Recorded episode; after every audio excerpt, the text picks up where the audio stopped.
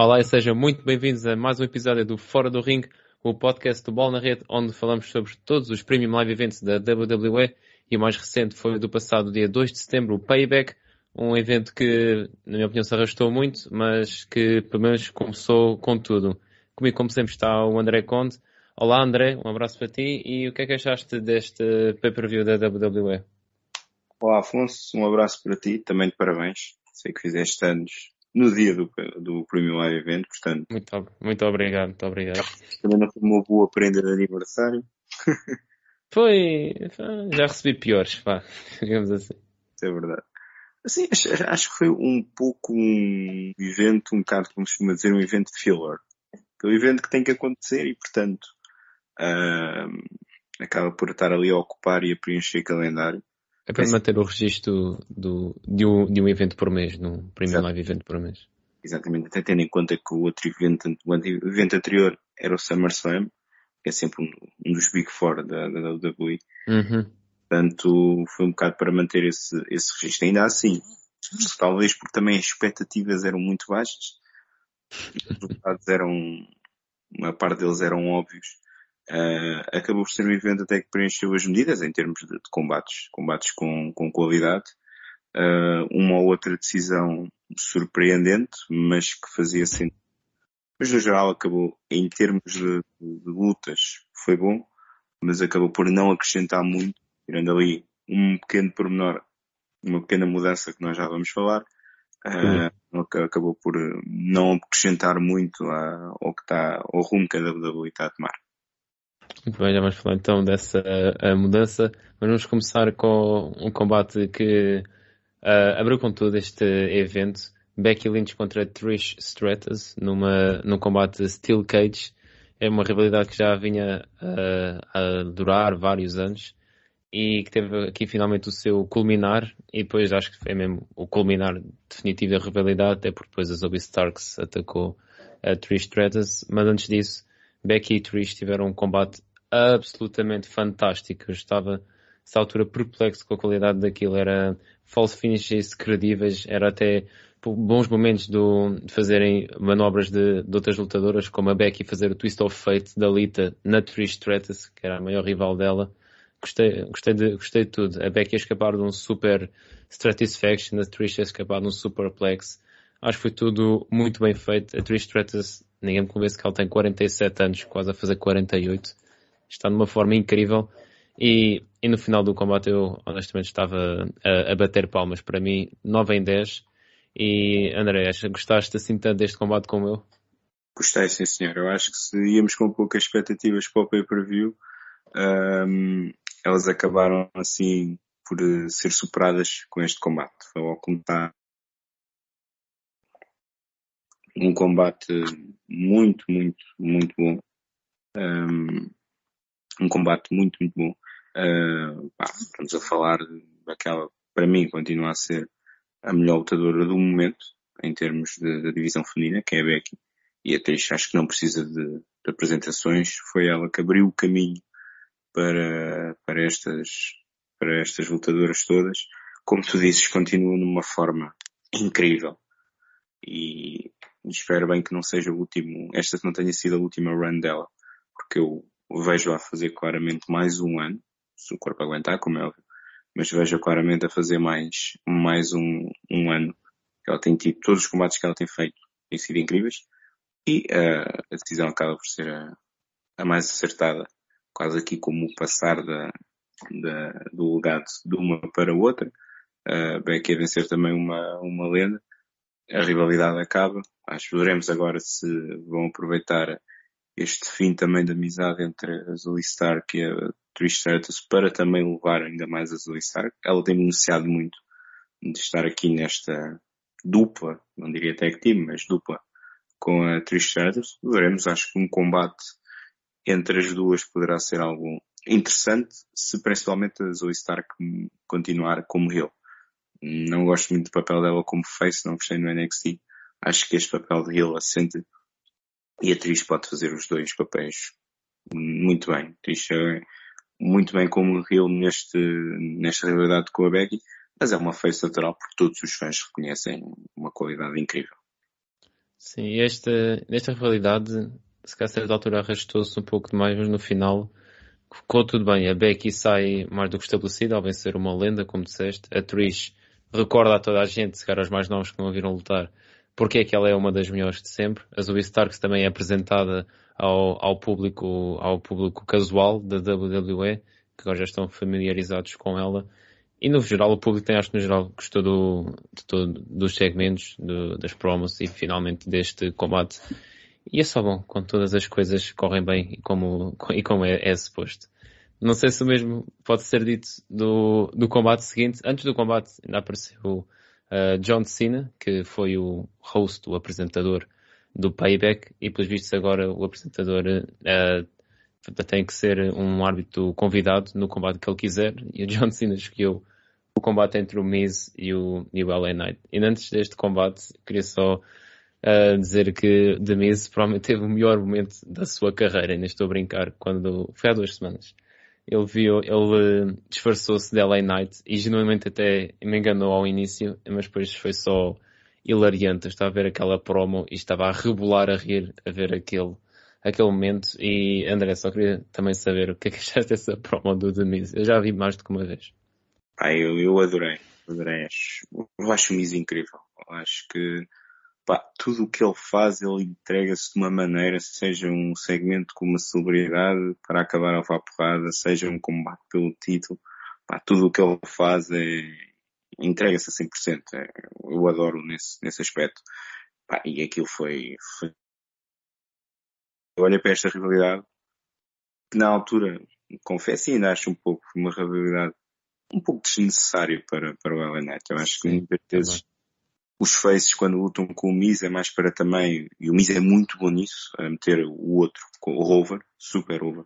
O Miz é excelente nesse, nesse trabalho, mas neste caso acho que não é preciso porque se há, se há pessoa que está super over com o público, era o, é o LA Knight. Portanto acho que foi uma rivalidade que veio com alguns meses de atraso, ou seja, o timing não era este, era alguns meses atrás, uh, mas claramente a WWE ainda não sabe o que fazer com, com o LA Knight e portanto vai colocando em rivalidades com, com lutadores onde é fácil tu perceberes quem é que deves apoiar e quem deves assobiar. Um, e olho, apesar disso, olho para esta rivalidade como uma rivalidade que eu não sabia que precisava, porque os dois em termos de almoço foi qualquer coisa de, de incrível e hilariante. Os dois têm muito bons no, na, nas promos. E sim, o segmento foi, foi, foi incrível mas é o Miz a ser Miz. Ele é, ele é muito bom neste, neste tipo de trabalhos. Se por acaso não viram, eh, vão ver, foi há, há duas semanas, sim, em, em que o, o Miz tivesse a melhor promo da sua carreira, na minha opinião, e já teve, e já tive umas quantas memoráveis. Uh, estavas a dizer que, André, que as promos entre estes dois foram muito boas. Os combates, acho que não precisamos de ver outro. Foi, acho que foi o combate mais genérico que se podia haver. Tens o, o Demise, o LA Knight, dois gajos que, sendo honestos, não são estrondosos uh, no ringue, são satisfatórios, são bons e fazem as coisas como deve ser e trabalham, mas não, não são assinados do outro mundo. John Cena, que é, o, exemplo, o super-herói da WWE, e o combate não me, honestamente, nem me, não me aqueceu nem, nem arrefeceu. Foi, foi bom ver o LA Knight a escapar do Skull Crushing Finale, lá está, só ajudá-la a, a dar um pouco mais de, de força, um pouco mais de ímpeto mas depois a sua vitória acho que nunca, nunca esteve em causa e no final até teve ali o John Cena a dar-lhe a dar respeito. Portanto, é só. Lá está, foi só para dar um pouco de tempo ao, ao LA Knight. O que é que achaste, André? Sim, foi o combate cumpriu aquilo que tinha, que tinha que cumprir. Também não, não me chamou muito. Uh, cumpriu o seu papel. Manteve o LA Knight o seu hype vivo e, e com um bom momento com o John Cena não me importava no futuro, quando o LA tivesse um pouco mais estabelecido, ver uma rivalidade entre os dois. Acho que seria, Era seria, giro, seria interessante, mas sim, foi, foi um combate normal, uma vitória normal já esperada, portanto, serviu o seu propósito. É isso, vejamos o que é que a LA Knight fará. Ele que continua, obviamente, de ser muito popular até durante, acho piada quando o, a trocar socos com o Demise e normalmente o público faz o yeah ou no, em que quer seja o face ou heel a dar o soco. Mas no caso, nos mais valentes só fazem o grande yeah quando é ele a dar o soco e quando o Demise dava um soco ninguém reagia. Achei isso engraçado e também achei engraçado só para se perceber também a popularidade do, do LA Knight. Eu, eu estive no, em Londres para ver o, o All In, em Wembley, da IAW, e sendo um evento da IAW, eu vi para aí umas, sei lá, 10 camisolas do LA Knight, certamente haveria lá mais, só para se ver a popularidade um homem que nem sequer tra trabalha, nem nunca trabalhou na empresa, houve malta que levou camisolas do LA Knight para, para o Wembley. Já agora, uh, André, sabes qual foi a camisola que eu levei de um lutador que lutou nessa noite em Wembley? Qual era a camisola que eu tinha? Queres adivinhar? Vou arriscar eh, no Will Ospreay. Não, não. Eu... Não. Eu vou, eu vou dizer foi, era a única camisola que vi desse lutador. Para além da minha, não vi mais nenhuma. Já teve na WWE. Opa. Muito tempo mesmo. Muito tempo até. Muito tempo? Yeah. E lutou. E lutou. E lutou. Ah, então, vou... Agora de todos aqueles que, que lutaram. Eu vou dizer. Foi do Christian. Do Christian Cage. Eu, que está yeah, a fazer um trabalho incrível como ele. É, eu, eu adoro o homem. Ainda mesmo antes de começar este podcast, e já agora uh, recomendo aos nossos ouvintes, uh, vi que a AEW pôs ontem um vídeo de 45 minutos das melhores promos do Christian na AEW. Portanto, eu já tenho sessão de cinema para quando acabar este podcast. Muito, muito. Piadas, vale a pena. As piadas que ele faz com, com, com, os, com os pais, né? claro que como é óbvio, os próprios lutadores em si, os filhos aceitam. Ah, claro. Isto nunca iria para o ar se não houvesse o ok dos lutadores, mas pá, são, são, são incríveis. É, é o verdadeiro, para dar uma expressão em inglês, o hit magnet. E pá, o homem está tá numa forma incrível. Voltando aqui ao payback, uh, temos depois o combate pelo título dos Estados Unidos, Rey Mysterio e Austin Theory falar em lutadores genéricos, vem Austin Theory. Estou a brincar. Eu até acho que, até escrevi, a primeira nota que eu escrevi deste combate foi que ele, nota-se que ele tem melhorado em ringue. Ele move-se com muita fluidez, já mostra, vai bem mostrando boa química com praticamente todos os que enfrenta. E depois, só acho que este combate se arrastou um bocado. O Rey Mysterio não, não teve assim tanta ofensiva. E, e depois acabou por vencer com 619 e um roll-up. Boa sequência final mas eh, no geral, eh, lá está um pouco a semelhança do LA Knight e do Damiz não me, não me disse muito este combate. E a ti, André? Esse foi, se, se o LA Knight Miz foi genérico, este então foi era demasiado óbvio o resultado aqui. Uh, foi aquele combate mesmo porque o anticampeão tem que ter um rematch e pronto.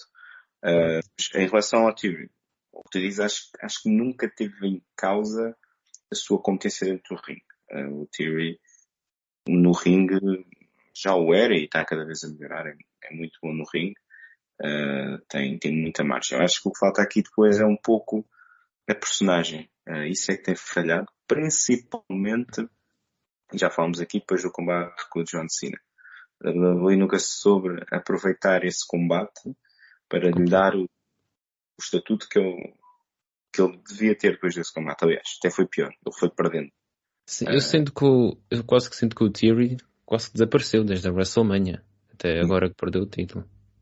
Foi muito isto, foi muito isso. Acho que, se calhar alguns não vão concordar comigo, mas acho que não me importava de voltar a ver o telemóvel na mão e ele a tirar selfies, porque esse ao menos tinha, tinha qualquer coisa para fazer, assim. Pois sim, era um, era um personagem que pelo menos tinha uma reação do público.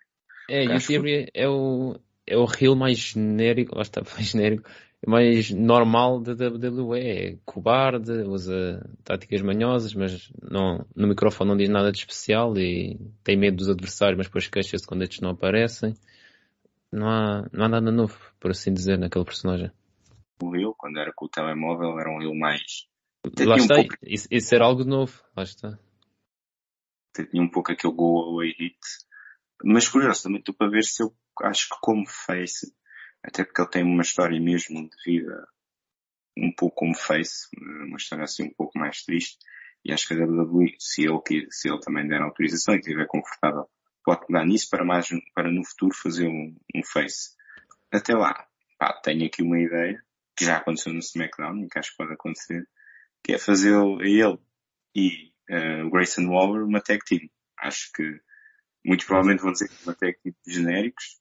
Um, é, é, é, muito, é muito mesmo, era isso que eu estava a pensar. Já vamos falar do Grayson Waller mais à frente, mas eu Sim. gosto muito do Grayson Waller. Acho que o Grayson Waller, tal como o Theory, bem aproveitado, tem aquele o Theory já teve uma vez, tem aquele hit factor. Acho que ele tem ali qualquer coisa que pode ser bem explorada e ele pode ser uma estrela. Uh, uhum. Nota-se da WWE está a trabalhar nisso porque já lutou com o Edge, já, já teve no ring com o Cena, teve agora com o Cody Rhodes. Sim, um, E acho que ele tem ali qualquer coisa que tem que ser aproveitado. E acho que podia ser bom para os dois. Tinham algo para fazer. Acho que eles têm uma boa química, que a personagem deles são muito parecidos, que é miúdos arrogantes que acham que são tipo os melhores do mundo. Sim, sim. Uh, e acho que podia ser o próximo passo para o, para o, para o Theory também, porque a sua carreira só como ele está um pouco estagnada, a não ser vir, vir face. Concordo. Veremos o que é que se segue para Austin Theory. Já Rey Mysterio diria que vai, parece que vai ter uma rivalidade com Santos Escobar, mas se calhar essa é só a minha opinião. Uh, passando Sim. para o, o, diz, diz. Ali abro os olhos e vejo finalmente o LA Knight a ter o título pois, também. Isso, parece, isso é o que é óbvio há pelo menos 3 ou 4 meses. Até já tínhamos vindo a discutir isso. Estando o LA Knight no SmackDown e sendo esse o título de mid-card do SmackDown, é isso. Mas, uh, passando para o membro da família Mistério mais conhecido de todos, uh, os Judgment Day são os novos campeões de tag team, ao derrotarem Kevin Owens e Sami Zayn com uma assistência mais do que preciosa de Dirty Dom, que ao atacar Sami com a mala Money in the Bank do senhor Money in the Bank, Damien Priest, acabou por oferecer os títulos ao Judgment Day. Uma coisa que eu também, duas coisas que eu queria falar, dizer sobre este combate, dois pormenores. Finn Balor é sim um campeão Grand Slam, já ganhou praticamente tudo o que havia para ganhar uh, na WWE. Acho que é um, um, marco muito, muito bonito de se atingir para um homem que, que transborda claramente talento. E depois também gostei muito de, de Kevin Owens uh, ao ao início do combate a tirar a camisola e a revelar uma camisola em tributo a, a Terry Funk, que como se sabe é uma, um antigo lutador que faleceu há, há quase duas semanas. E já tinha, já tinha quase 80 anos e era, um, era uma verdadeira lenda. Nós, na nossa geração, não vimos, não vimos lutar, mas quando se tem vários uh, lutadores a dizer que ele era dos melhores, ou até mesmo em alguns casos o melhor de sempre, é porque está aqui alguém verdadeiramente especial. Obviamente mais à frente já vamos falar de alguém que infelizmente também nos deixou, mas uh, voltando aqui a este combate, Judgment Day, uh, novos campeões de tag team, André, era esta a decisão surpreendente que falavas há pouco? Sim, era, era surpreendente, não muito, não é? Porque acho que a escolha era óbvia. O Judgment Day estão com um momento incrível. Curiosamente, eu não sou de, de, coincidências, mas coincidência ou não, desde a entrada, claro, do homem mais perigoso do mundo stable, nota-se claramente aqui que o que o Dirty Dom veio trazer, alguém que esteve na prisão, alguém que vivenciou coisas pá, que eu nem consigo imaginar. Foi ele que deu a vitória, foi ele que deu o título a, aos seus amigos. Ele, ele trouxe aqui uma atitude diferente, alguém mesmo teve que lutar dia a dia pela sobrevivência na, na prisão. E, portanto, eles estavam com um momento incrível, acho que era, era, era a decisão certa, no momento certo, um, e acabou por ser. Acho que vai ser interessante ver como é que, como é que o Judgment Day agora, os que têm dominado a Raw, praticamente, têm sido os main eventers da Raw, apesar do Triple H estar sempre a colocar os três contra o Sami Zayn, o Kevin Owens e o Cody Rhodes semanas após semanas após semanas, mas uh, neste momento têm todos os títulos. Uh, Tag Team, North American Champion, provavelmente o melhor North American Champion de sempre, Dirty Dom, e a Mami com, com o título, com o título, já dei aqui o spoiler, mas a Mami com, com o título. Ainda é campeã, sim. Campeã. Foi, foi um combate, foi, foi aquilo que tinha que ser. Uh, porrada, uh, muitas armas, segmentos incríveis, aquele, aquele segmento em que o, o Kevin Owens salta para o, para o Dirty Dom na mesa, Ai, foi, foi... Ele até, Eu acho que ele até salta um pouquinho longe demais e a terra com, com a parte de baixo das costas no chão, que ele doeu só de ver. Que ele, que ele no final não estava só a queixar-se para vender o golpe, mas sim, ele ficou agarrado. Foi, o combate teve de tudo o que tinha que ter, correspondeu às expectativas. Isto é que é um verdadeiro combate hardcore.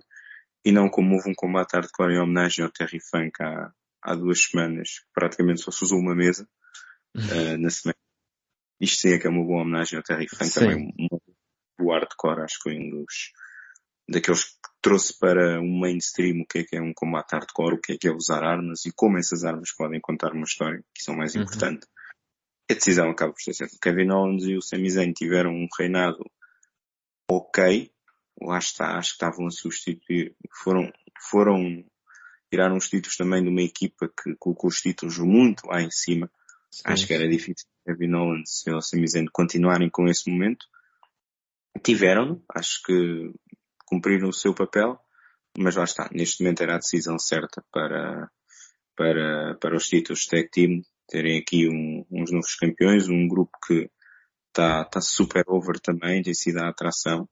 Se calhar há, há um ano e meio, se, quando, foi provavelmente aí, quando, quando tiraram, quando expulsaram o Edge, o, sim, o sim.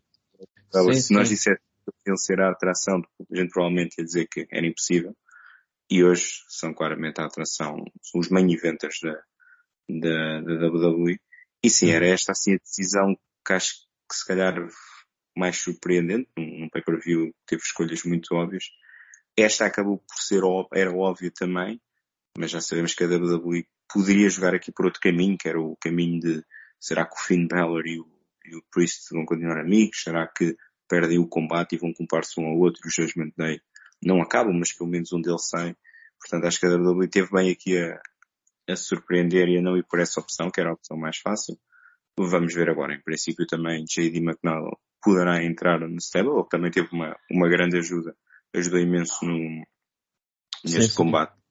Uh, acho que, até porque JD na vida real foi, foi, treina, foi treinado pelo Finn Bella.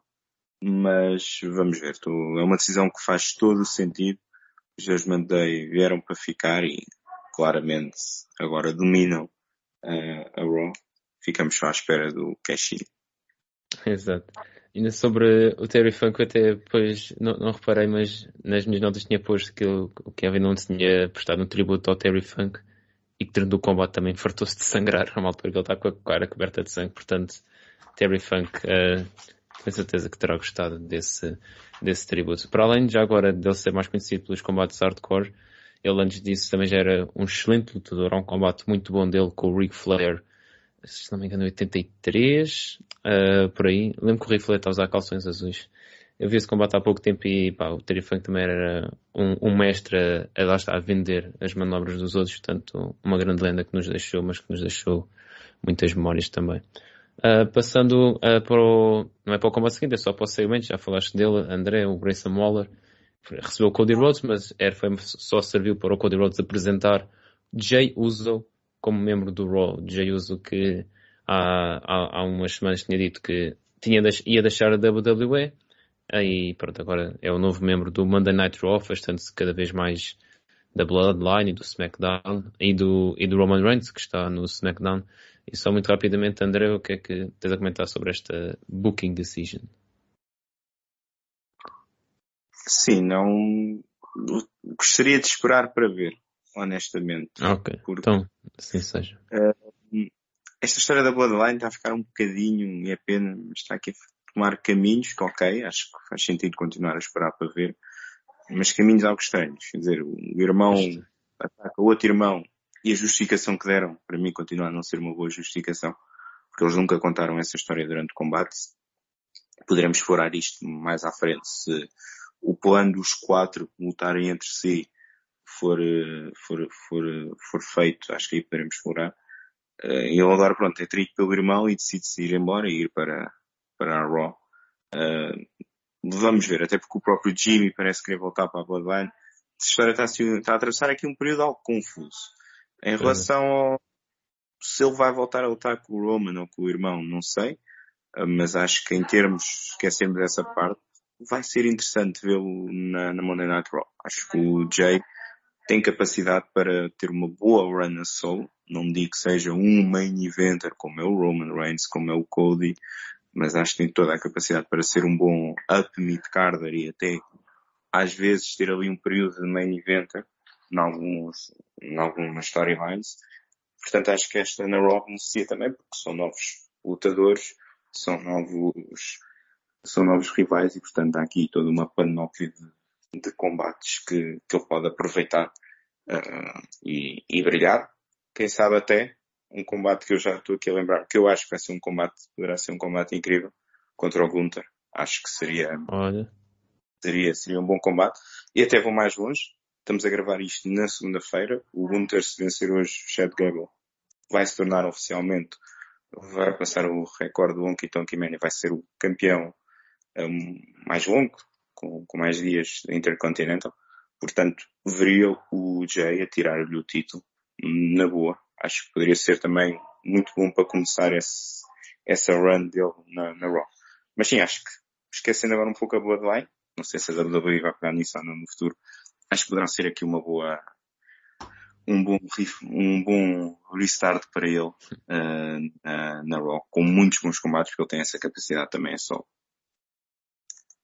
Sim, eu acho que o facto desse combate com o Gunther até seria muito interessante, que o Jey Uso também é um excelente seller e o Gunter dá chops como ninguém. E não é se, é quando o Gunter venceu o Chad Gable, é depois é só esperar mais dois dias, que é 6 de setembro. Temos Será amanhã quando acabarmos, tenhamos, tenhamos então essa, essa boa notícia. Ah, ah pá, se isso não acontecer, eu... Não André, se, isso, se eles tirarem hoje o título ao Gunter, a gente em protesto acaba fora do ringue. Fazendo a fazer tipo, Fazemos só a fazer sobre a AEW. Passando para o. Não é. vai acontecer. Isto foi só um motivo para, olha, amanhã tens um motivo para ver a Rock, é, será que o Gunter perde ou não? Tens um sim, motivo para ver sim. Óbvio que sim. Atenção! Uh, quero, o Gunter tem que passar o recorde. Mas a partir daí, se for o Chad Gable também a tirar o título ao Gunter, eu não me importo nada, porque ele é um lutador incrível. Muito, muito underrated finalmente está a ter a apreciação que merece. E tem uma coisa muito boa que é, muitas vezes estes jogadores são muito bons no ringue, mas depois falta-lhe ali um pouco de, de, carisma e de caráter, como por exemplo, desculpem, o Cesaro. Acho que lhe falta muito isso.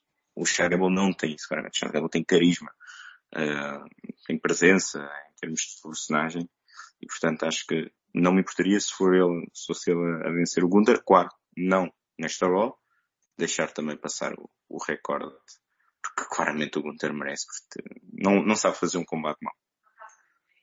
Concordo. E passando para alguém que também não sabe ter um combate mau, Real Ripley continua Women's World Champion ao vencer a Raquel Rodrigues. Eu, eu gostei deste combate. Primeiro porque gosto muito da, da Real Ripley há muitos anos e ela está claramente na melhor fase da carreira. Já, já está, na minha opinião, a umbrear com os grandes nomes da divisão feminina na WWE há muito tempo até. E Raquel Rodrigues acho que provou que ainda pode não ser o momento dela, mas com um pouco mais de paciência ela vai, vai conseguir atingir esse momento e ganhar um título, porque acho que ela tem uma excelente presença em ringue, também não, não, não falha nada, tem qualidade e química com as adversárias e no geral isto foi um, um combate que também não deslumbrou, mas eu gostei de, de ver as duas mulheres em, em ação, nunca esteve em causa a vitória da Rhea Ripley. E depois lá está, no final, Dirty Dom, Dominic Mysterio, absolutamente essencial. Pilar. Exato. É, é, o pilar do Judgment Day, é o pilar da WWE, é essencial para dar a vitória à Rhea Ripley. E outra coisa, é o Dirty Dom, ele é o campeão norte-americano, o o Rei Mistério, o seu, o seu pai, claro que é o campeão dos Estados Unidos, mas como o Dominic diz, a América do Norte é maior que os Estados Unidos. Portanto, ele é um campeão melhor que o Rei Mistério, quer dizer. Do, do pai, entre aspas, do, do padrasto, não é? Ah, exato. exato, mas sim, ele é, ele é melhor do que o Rei Mistério e, e nota-se claramente, não teve medo de ir ajudar a, a Rhea Ripley, de se meter no meio da luta. Isto é claramente só alguém, só alguém que esteve na prisão e só alguém que, que enfrentou os maiores pois. criminosos que, que existem não têm este medo e, não, e têm este sangue frio. Portanto, é, muitas vezes fala de, de, quem é que pode tirar o título Roman Reigns. Está aqui a pessoa certa. Também acho. Pessoas são ao povo. Está aqui a pessoa certa. Se não for o Dom, que seja a Mami, na minha opinião. Mas outra coisa, o, Do, o Dominic não hesitou em ajudar a Rhea Ripley, mas eu lembro quando a Zelina Vega lutou contra esta Rhea, parte do, dos Latino World Order, o Rey Mysterio não estava lá para ajudá-la. Portanto, quer dizer, que, que tipo de pessoa é esta, não é? Bem, bem, quem é que é o... Para mim, quem é o face desta história toda? É claramente Dirty Domi, não o Rey Mysterio que nem queria o Rey Mysterio nem, nem comprou um BMW quando eu era mais pequeno. Expulsou do, do WhatsApp de família. Portanto, está, está, está, está naquele, naquele, em relação ao combate. Exato. Um, acho que a vitória era óbvio. Mas um, em relação à Raquel Rodrigues, acho ela tem uma grande qualidade no ringue. E tem uma boa química com o Real Rip, até porque já se conhecem há muito tempo, treinaram muito tempo juntas no NXT, quase que, acho que até se não me engano entraram juntas, algo do género. mas uh, tem, tem uma boa química. Acho que a Raquel falta-lhe algo mais em termos de personagem. Não em termos de ring. Em termos de ring ela é muito boa, mas falta-lhe algo mais em termos de personagem para não ser apenas aquela lutadora gigante genérica, estás a perceber? Uh, falta-lhe ali algo mais se tiver esse algo mais a acompanhar o que ela já faz no ring, faz incrível, vai ser, vai ser campeã. Acho que esta rivalidade tem pernas para andar até para lá de mais um combate. Acho que não me importava de ver isto numa WrestleMania. Aliás, falava-se que o plano seria esse. Uh, isto foi apenas aqui um, um treino para ver como é que elas encaixavam, como é que o público reagia. Quem sabe se a Raquel pode ganhar o, Royal Rumble mas acho que merecemos que esta rivalidade continue, porque elas duas no ringue têm muita, muita qualidade. Não concordo. E passando por quem, para que também, quem tem muita qualidade no ringue, uh, Seth Rollins contra Shinsuke Nakamura pelo World Heavyweight Championship. E meu Deus, este Nakamura, este Nakamura que virou heel contra o Seth Rollins, isto é um Nakamura espetacular. Ele, estas promos em japonês, para mim, ele podia, podia continuar a fazê-las para sempre. E até aquela animação estilo quase anime antes dele entrar. Isso foi muito, mesmo muito bom. Foi tudo fantástico. Epá, este Nakamura, dei-me este Nakamura todas as semanas. Uh, assim por baixo. Tradução, estão lá as legendas, ele fala em japonês.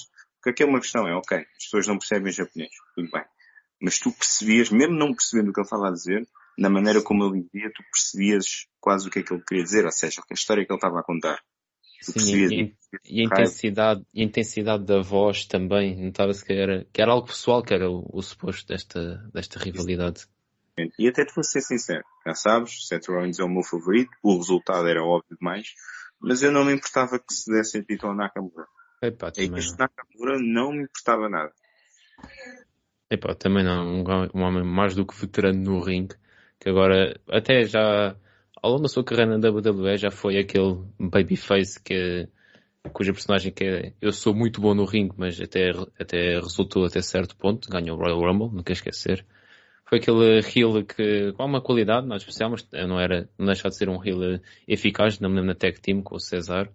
E, e agora é este heel assim, sem, sem escrúpulos, fazer promos como nunca ouvimos fazer e a, a, realidade é que, como disse muito bem Michael Cole, este foi o primeiro main event de sempre do Nakamura de um premium live event. Portanto, para mim é, é continuar. O combate, já sabe, é Nakamura, é Seth Rollins. Claro que vai ser bom. Eu, eu gostei muito. deste combate. Não fosse o, não fosse o excelente opener, este seria o, o, combate, o combate da noite. Este foi, foi o teu combate favorito, André? Não foi também pelo combate inicial, mas okay. combate Pronto, vocês já sabem a minha opinião sobre Seth Rollins, eu volto a dizê-lo. É o melhor do mundo neste momento. Podem trazer quem quiserem, podem trazer o Daniel Bryan. Já agora, excelente combate uh, strap com o Ricky uh, Starks. O Ricky Starks. Para mim também, uma, Daniel Bryan. No ringue é dos melhores do mundo. Por uma semana, por uma semana que o Brian Danielson não teve no, no, no All-In, pá. Por acaso essa ficou meio encravada na garganta. Mas pronto. O Brian Danielson também no ringue acho que é, é dos melhores neste momento. Um, para mim é o melhor lutador que a IW tem. Em termos de ringue, é o melhor lutador. Isso, até- isso é dizer qualquer coisa. Em termos de ringue, a IW está cheio de talento, mas eu concordo contigo. Ele até tinha dito depois do pay-per-view que o John Moxley neste momento era o melhor do mundo. Não concordo nem de perto, porque Bryan está no outro nível. E o Seth Rollins vocês já sabem.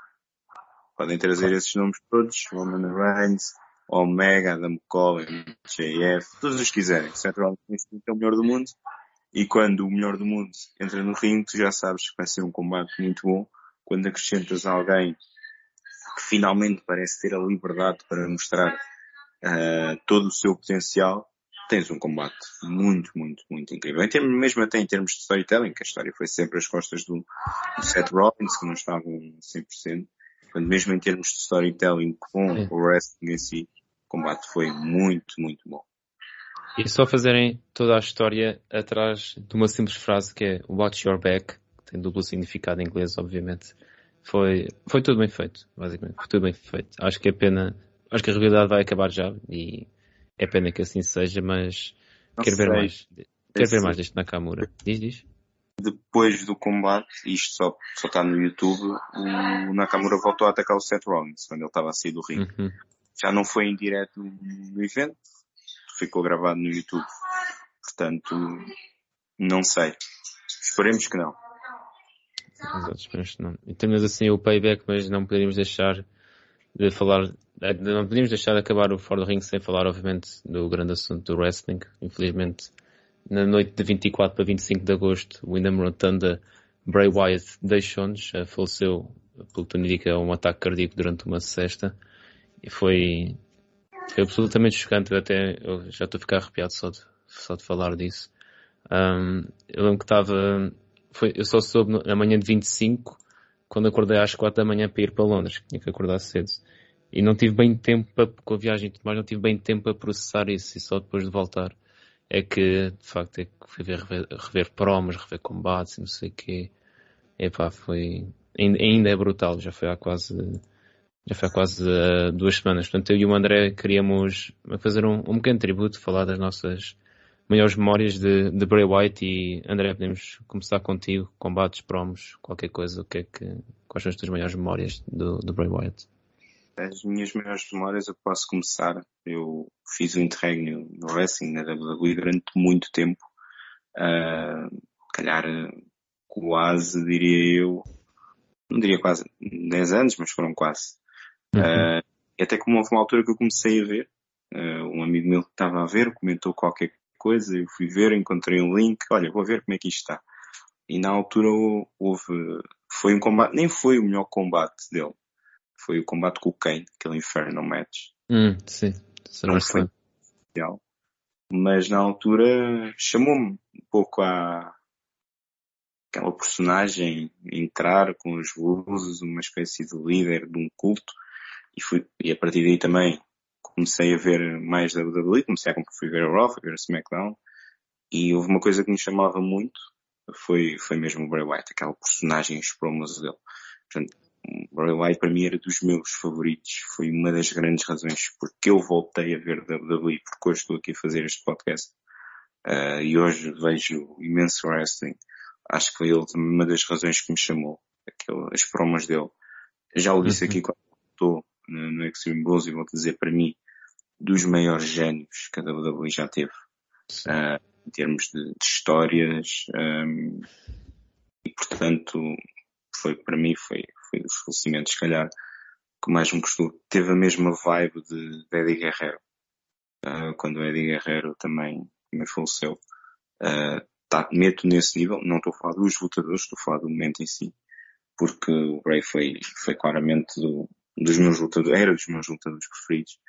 E confesso que até ver o SmackDown eu estava ali um bocado em aquela negação de uhum. não aconteceu, ele vai aparecer do nada de uma promo dele e vai, vai acontecer. E depois quando vi aquele momento, principalmente no início da SmackDown, que eles colocam a cadeira dele no meio do, do palco, aí, aí bateu de género.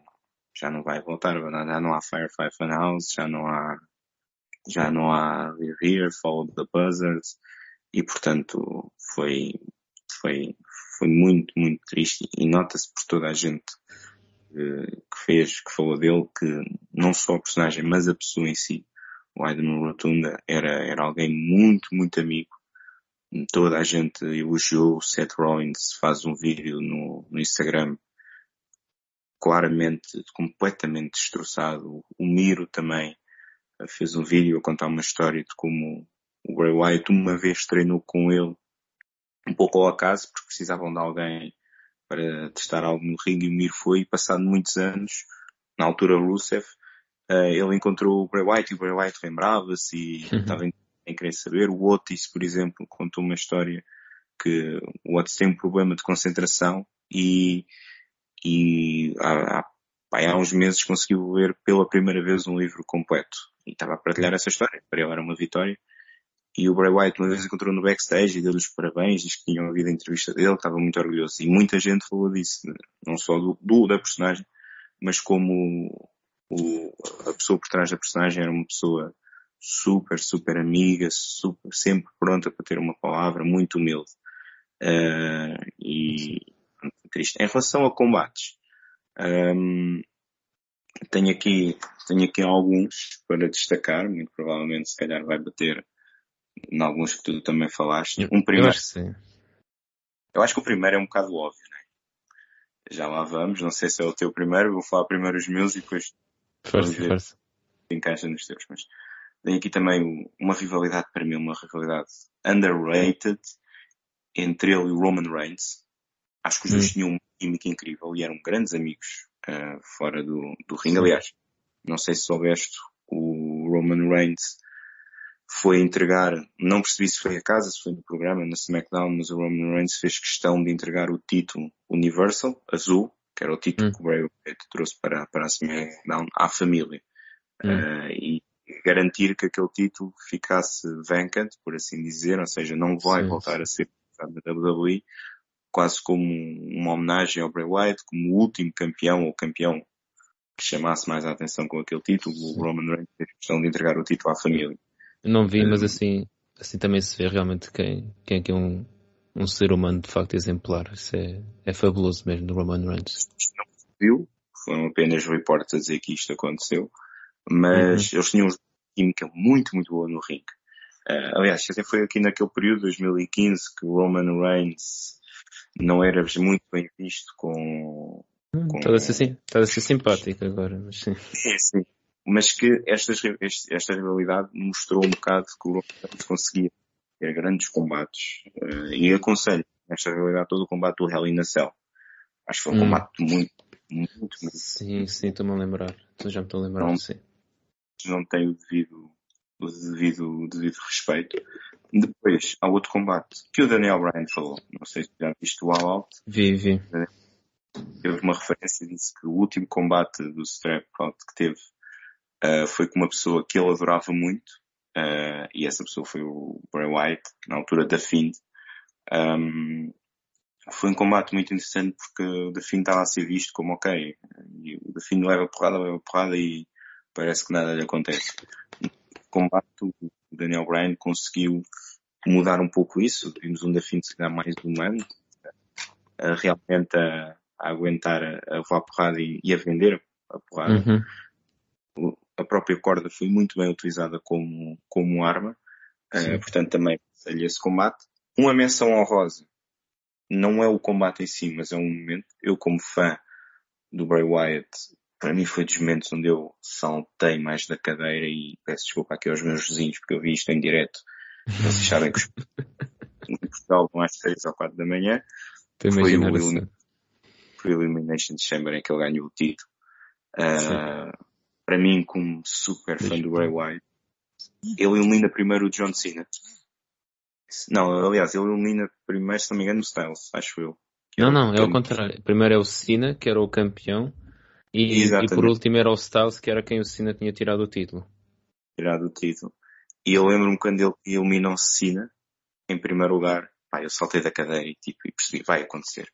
Vai acontecer, ele vai ser campeão da WWE, tipo, pá, parecia um miúdo, eu. Uh, conseguiu, não só voltou-me a colocar no wrestling, na WWE, mas também voltou-me a ser um miúdo que via a WWE, achava tipo, que isto era verdadeiro e queria que os favoritos ganhassem. Esse é um momento, o combate em si foi bom, uma Elimination Chamber, com bastantes lutadores que sabem dar-nos a Elimination Chamber, mas o momento em si para mim foi qualquer coisa. Eu fiquei super, super contente, mesmo com o reinado dele não tenha sido nada especial, e o combate com o Orton, mas aquele momento em si foi qualquer coisa. Combate favorito?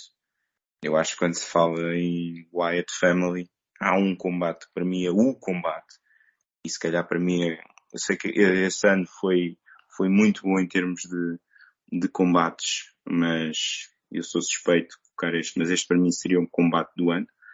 Também em 2014. Uhum. Wyatt Family contra os da Shield. E se vocês não sabem o que é um combate em que tu sentes claramente que toda a gente quer que aquele combate aconteça, vê este combate. E principalmente vejam as entradas, porque na entrada do The Shield, na entrada da White Family, tu percebias no público e mesmo no Michael Cole a falar que este era o combate que tinha que acontecer. Toda a gente queria aquele combate, toda a gente estava em pulgas. Estamos a falar na altura, os The Shield já eram o topo, tu já se, já estavam mais do que cimentados na WWE, tu claramente já sabias que quando eles acabassem iam ser uh, uh, as estrelas da WWE. A White Family ainda estava no seu primeiro ano, mas já estava também com um grande, grande domínio. Ou seja, eram duas stables que estavam, como se costuma dizer, hot, estavam no seu pico, tinham todo o seu momento e só fazia sentido colocá-las uma contra a outra. Vão ver esse combate, foi qualquer coisa de incrível. Foi, para mim, o melhor combate de trios que eu já vi. E pronto, esta é a minha homenagem ao Bray, ao Bray Wyatt. Afonso, não só o que é que tu tens a dizer do Bray Wyatt, mas vamos ver depois também se os teus combates encaixam nos meus. Sim, eu posso, eu posso já começar pelos combates que estou agora a olhar para aquele, para aqueles que, que resumi. Uh, primeiro tu falaste de um combate com o Daniel Bryan, até eu vou refalar do outro combate que ele teve com o Bryan em 2014 no Royal Rumble. Esse foi um combate que para mim é super subvalorizado lá. Lá está, 2014 ele estava em alta que depois ele teve o triplo, o, esse trio de matches com os da Chile, bem que ficou esquecido, mas eu sempre tive esse combate do Bray Wyatt como o meu uh, favorito, de sempre. Depois teve esse combate com os da Chile também, fantástico. Eu lembro-me que uh, o público começa a aplaudir de pé antes do combate começar. Estão só as três equipas no ringue a olhar um, uns para os outros e o público começa a aplaudir de pé, só para se perceber o quão entusiasmados todos estavam. Diz, diz. É só para mesmo para perceber como o pessoal queria mesmo aquele combate. Sim, aquele sim. combate tinha que acontecer. Depois também houve uma a rivalidade com o John Cena, acho que deixou muito a desejar, porque infelizmente o Bray Wyatt, enquanto líder da Wyatt Family, era aquele lutador que faltava sempre o quase para vencer uh, os seus combates e rivalidades, até que lá, lá tornou-se campeão da WWE, mas depois o reinado não foi nada especial.